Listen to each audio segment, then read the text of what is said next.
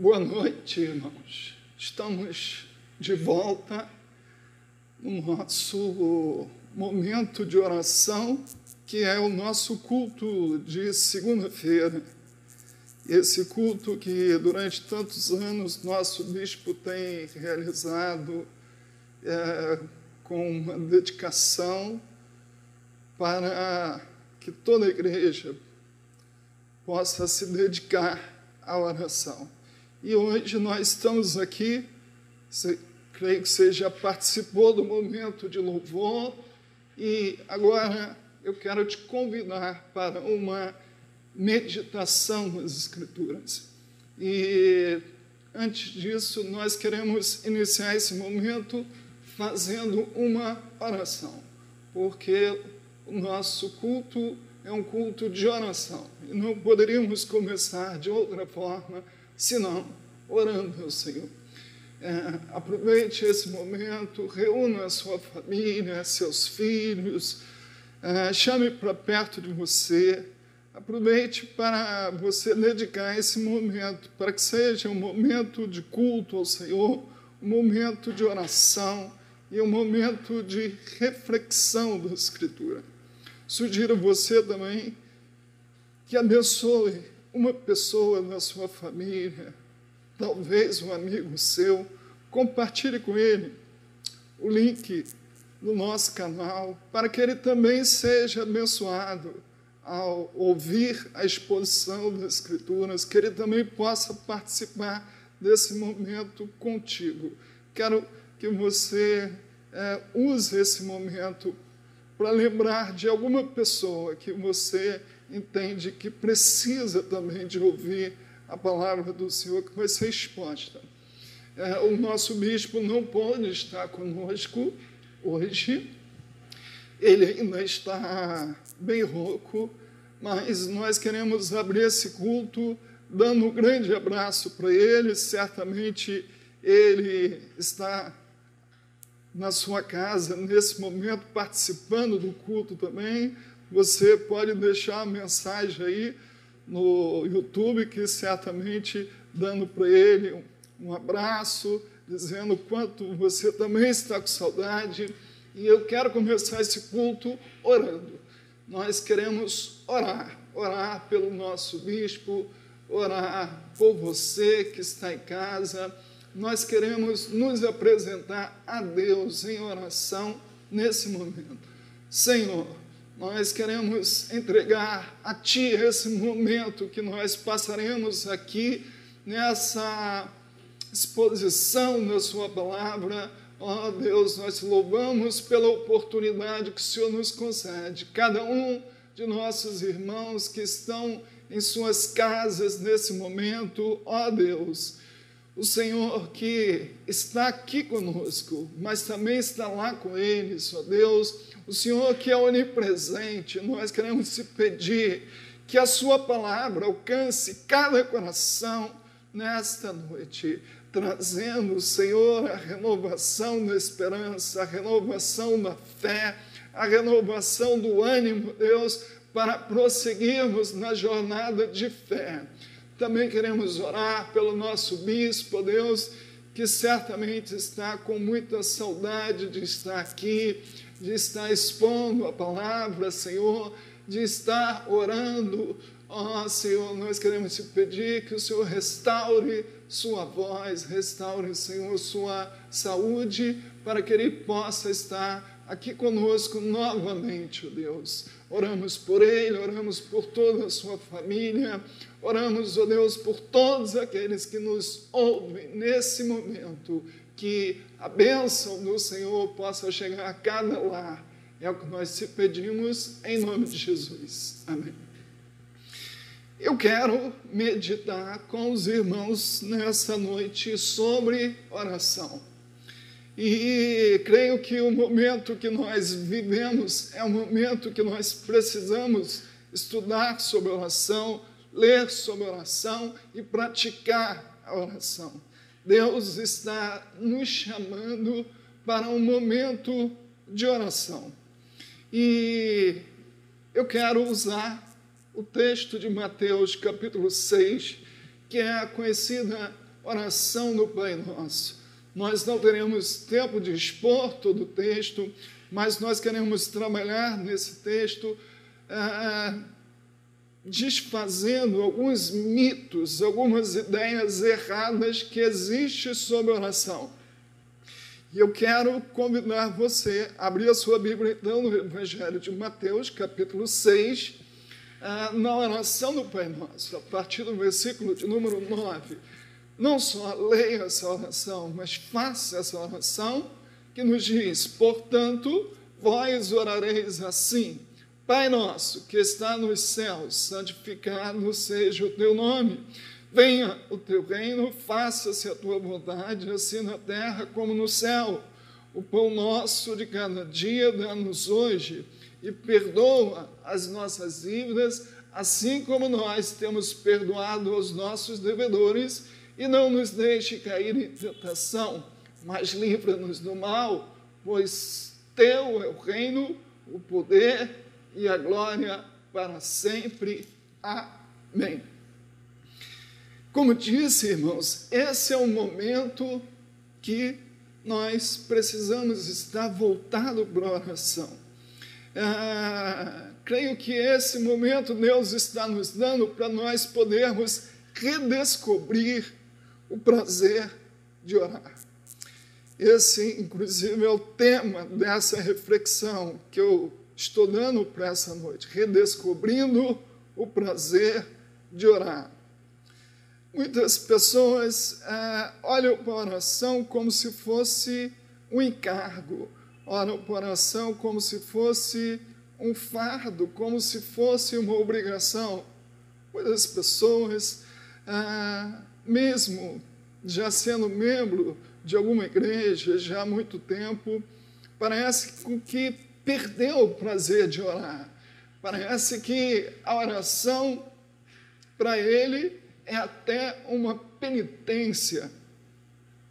Santos irmãos, é necessário nós olharmos para esse ensino que Jesus nos dá sobre oração, aqui no, nesse capítulo 6, no conhecido Sermão da Montanha, e as pérolas que ele nos traz aqui sobre oração, não só sobre a nossa atitude com a oração, quanto ao nosso conteúdo da oração, quanto à nossa linguagem de oração. E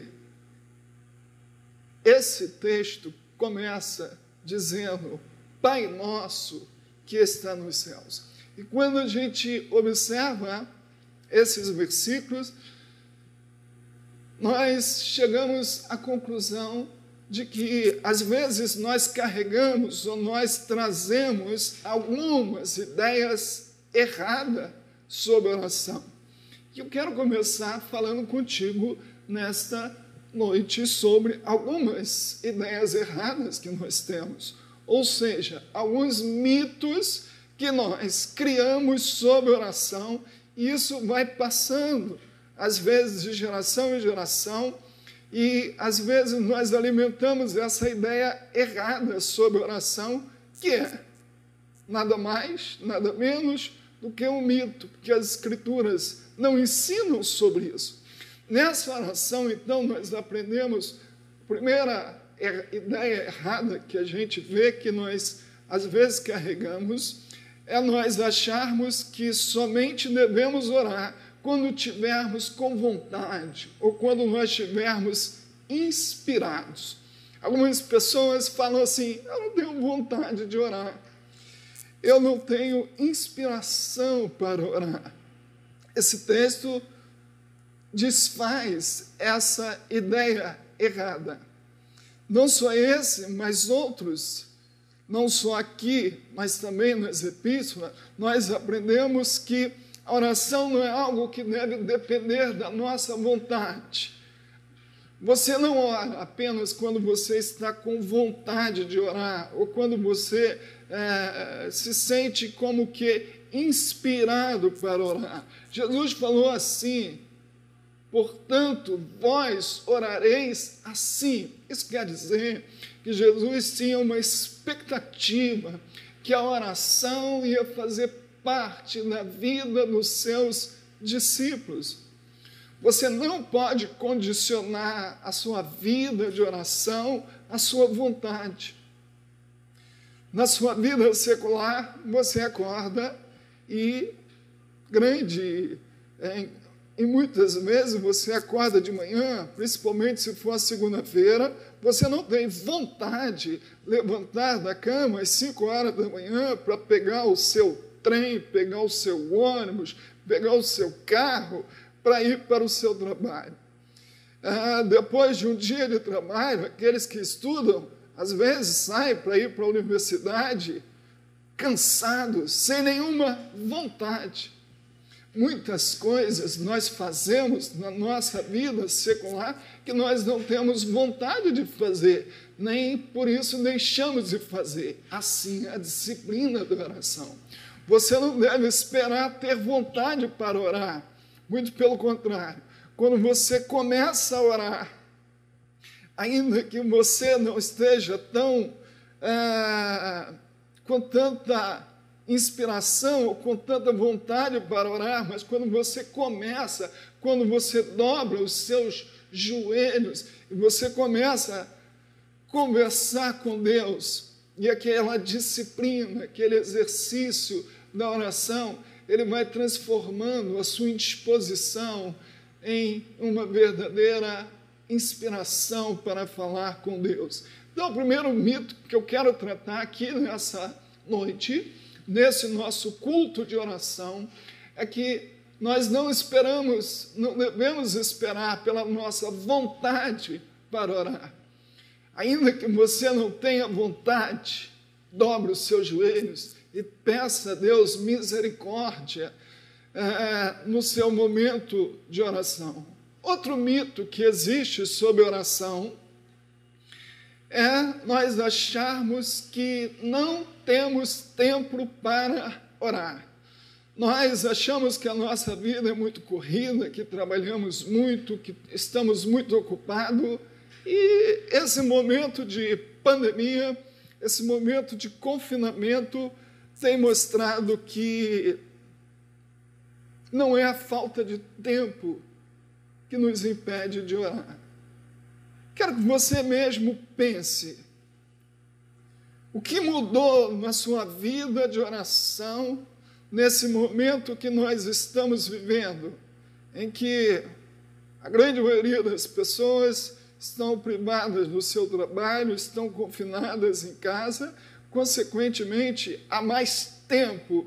E eu quero te perguntar: o que melhorou na sua vida de oração?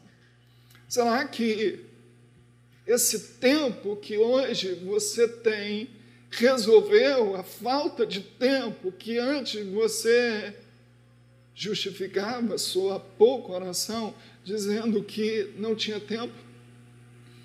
Creio que a minha oração é para que você tenha é, aproveitado esse período para poder reconstruir sua vida de oração, para que você consiga redescobrir o prazer de orar.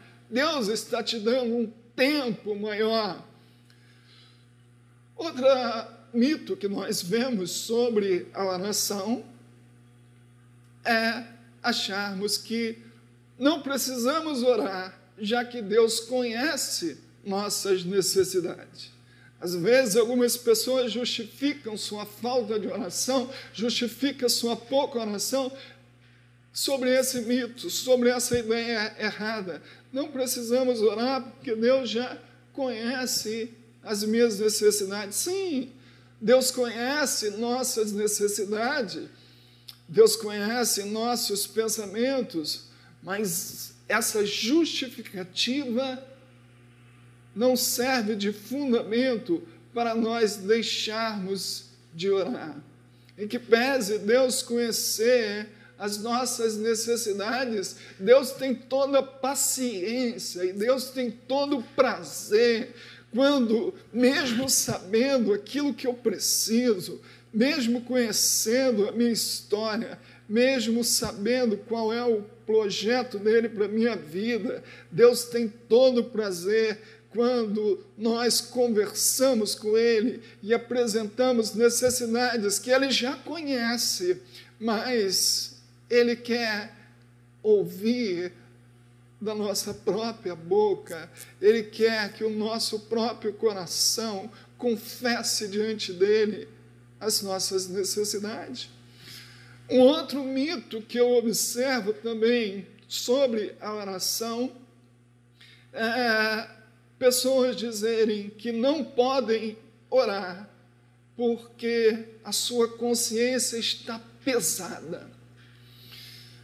Às vezes, um pecado que não é confessado, um pecado que é encoberto, serve de um obstáculo para que a gente prossiga na nossa vida de oração. E às vezes você que está me ouvindo está dizendo, pastor, eu não posso orar porque eu estou guardando um pecado, eu estou encobrindo alguma coisa na minha vida e eu não posso orar porque a minha consciência está pesada. Santo irmão, é exatamente o contrário. Se a sua consciência está pesada, se o seu coração está pesado, você não pode alimentar essa situação. Isso será como um câncer dentro de você. Essa falta de confissão, essa falta de você abrir o seu coração diante de Deus para, para confessar o seu pecado e receber o perdão de Deus, ela vai te consumir ela vai adoecer os seus ossos, como diz o salmista. Mas a proporção que você dobrar os seus joelhos, que você confessar diante de Deus o seu pecado, certamente a sua alma será livre, a sua alma será restaurada. Diz uma estatística desse período que nós vivemos que o acesso aos sites pornográficos multiplicaram-se enormemente durante esse período. Lamentável que às vezes as pessoas com seu tempo disponível é, usam o seu tempo disponível para dar ocasião ao pecado que vai destruir a sua vida. Quantas pessoas eu citei aqui o um exemplo da pornografia, porque é um mal que tem assolado essa geração. E é um mal que Deus quer libertar aqueles que estão envolvidos nessa situação. E uma consciência pesada não pode servir de obstáculo para interromper a nossa vida de oração. A epístola João, escrevendo a sua epístola, diz que nós, se nós dissermos que não temos pecado, nós mentimos. Mas nós devemos confessar os nossos pecados, porque nós temos um advogado, nós temos um sumo sacerdote, como Hebreus nos fala lá no capítulo 4, no verso 17, que nós temos um sumo sacerdote um sumo sacerdote que pode se compadecer de nossas fraquezas, porque ele, como nós, em tudo foi tentado, mas sem pecado. O nosso sumo sacerdote conhece o que é enfrentar o sofrimento, o que é enfrentar a tentação. Por isso, irmão santo, você não pode permitir que a sua consciência pesada seja um empecilho para o fruir na sua vida de oração. Um último obstáculo ou um último mito que eu quero compartilhar com você aqui, que muitas pessoas usam essa desculpa. Não posso orar porque não consigo liberar o perdão. Existem pessoas que têm uma grande dificuldade em perdoar. Existem pessoas que parecem que o coração dela é mais fechado, é, ela tem, parece, com que uma dificuldade em liberar o perdão. E às vezes pessoas carregam dentro de si uma dor causada pela falta de perdão que durante tanto tempo vai é, lhe fazendo mal e ela não consegue orar porque todas as vezes que ela dobra os seus joelhos, ou toda vez que ela começa a orar, ela lembra que aquela pessoa lhe fez alguma coisa, que aquela pessoa lhe fez algum mal na sua concepção. E a falta de liberar perdão no seu coração faz com que ela se afaste da sua vida de oração mas isso é exatamente, deve ser exatamente o contrário. Ah, se temos dificuldade em perdoar, se temos dificuldade em liberar uma pessoa de algo ruim que ela nos fez, nós devemos pedir a Deus misericórdia, nós devemos pedir a Deus que capacite o nosso coração através do amor que Ele tem para que esse amor seja derramado por nós e que a gente consiga entender que nós também somos pecadores e que nós também pecamos contra Deus e nem por isso Ele deixa de nos perdoar. Nós precisamos entender essa equação para que a gente também aprenda a liberar perdão às pessoas. Às vezes nós temos um padrão tão rígido, um padrão tão forte, um padrão tão sem misericórdia com as outras pessoas, e nós não imaginamos que Deus nos trata com tanta graça, Deus nos trata com tanta misericórdia, Deus nos trata com tanto amor. Então você não pode permitir que esse mito sobre oração atrapalhe você prosseguir ou você redescobrir o prazer de orar. Mas eu quero pensar ainda com você que se nós poderíamos resumir esse ensino de Jesus sobre oração já que nós não podemos fazer aqui uma exposição de versículo por versículo, que o nosso tempo não permite, mas eu quero fazer assim um, uma síntese, um resumo do ensino de Jesus aqui sobre oração, nesse capítulo de número 6. Nós poderíamos dizer que orar é entrar na presença de Deus sabendo quem Ele é. Por isso, Jesus começa a oração dizendo: Pai nosso que está nos céus.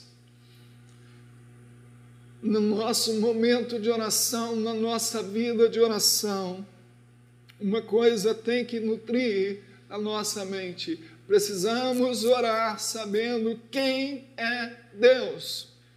Se você tem uma ideia errada sobre Deus, se você tem uma concepção errada sobre o Pai, sobre o Filho, sobre o Espírito Santo, a sua forma de entender Deus, de compreender Deus, vai interferir na sua vida de oração. Você precisa ter a compreensão de Deus que as Escrituras demonstram, o Deus Criador, aquele que nos criou mas aquele também que quis se revelar a nós. E não só nos criou, e não só quis se revelar a nós, mas também ele nos reconciliou com ele. Olha, essa é a primeira concepção que nós temos que ter, que Deus é o Deus criador. Aliás, a primeira imagem de Deus, lá em Gênesis 1, 1, diz que no princípio criou Deus os céus e a terra. Deus se apresenta logo no início como Deus Criador. Mas Ele não é só Deus Criador, Ele é o Deus que nos criou, mas é o Deus que também se revelou a nós. E não só o Deus que se revelou a nós, mas o Deus que nos reconciliou com Ele através de Jesus Cristo e por ele nos ter reconciliado com ele, agora ele nos ensina a orar dessa forma: Pai nosso que está nos céus. Essa expressão Pai Nosso, ela vai nos mostrar um ensino muito importante, que o nosso, a nossa vida de oração, ela é o cultivo de um relacionamento com Deus como sendo o nosso Pai. Quando você está orando, querido irmão, você está cultivando o seu relacionamento com Deus. E você está fazendo isso, o relacionamento do filho com o pai. E Jesus trouxe essa imagem aqui do pai. E todos nós, graças a Jesus Cristo, fomos reconciliados com Deus. E não só reconciliados, nós fomos adotados na sua família. E agora nós somos filhos. E como filho, nós oramos ao Pai. Ele é o Pai que nos ama. Ele é o Pai que cuida de nós. Ele é o Pai que conhece tudo sobre nós. Ele é o Pai que nos educa através da Sua graça. Ele é o Pai que nos disciplina. Ele é o Pai que tem propósito na vida de cada um de seus filhos. Ele é o Pai que tem prazer em receber o filho na sua presença e ele tem prazer de estar com o filho. Ele é o Pai que conhece a necessidade dos filhos, mas mesmo conhecendo a necessidade dos filhos, ele tem prazer em que os filhos parem para poder conversar com ele, parem para poder expressar para ele suas necessidades. Quero terminar essa reflexão sobre oração,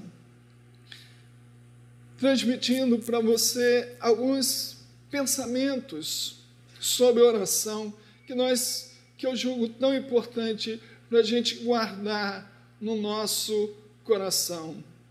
É, o nosso conhecido escritor Packer, é, no seu livro é, Oração do Dever ao Prazer, ele diz que a disciplina, a perseverança na prática da oração nos conduzirá do dever ao prazer.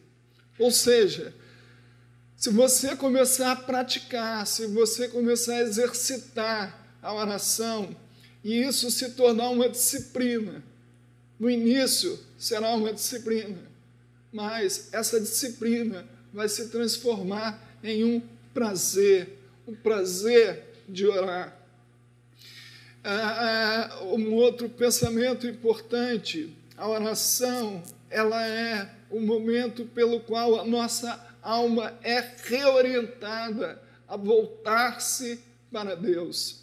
Essa era a forma que Agostinho via a oração, como um momento pelo qual nossa alma é reorientada para nós nos voltarmos para Deus.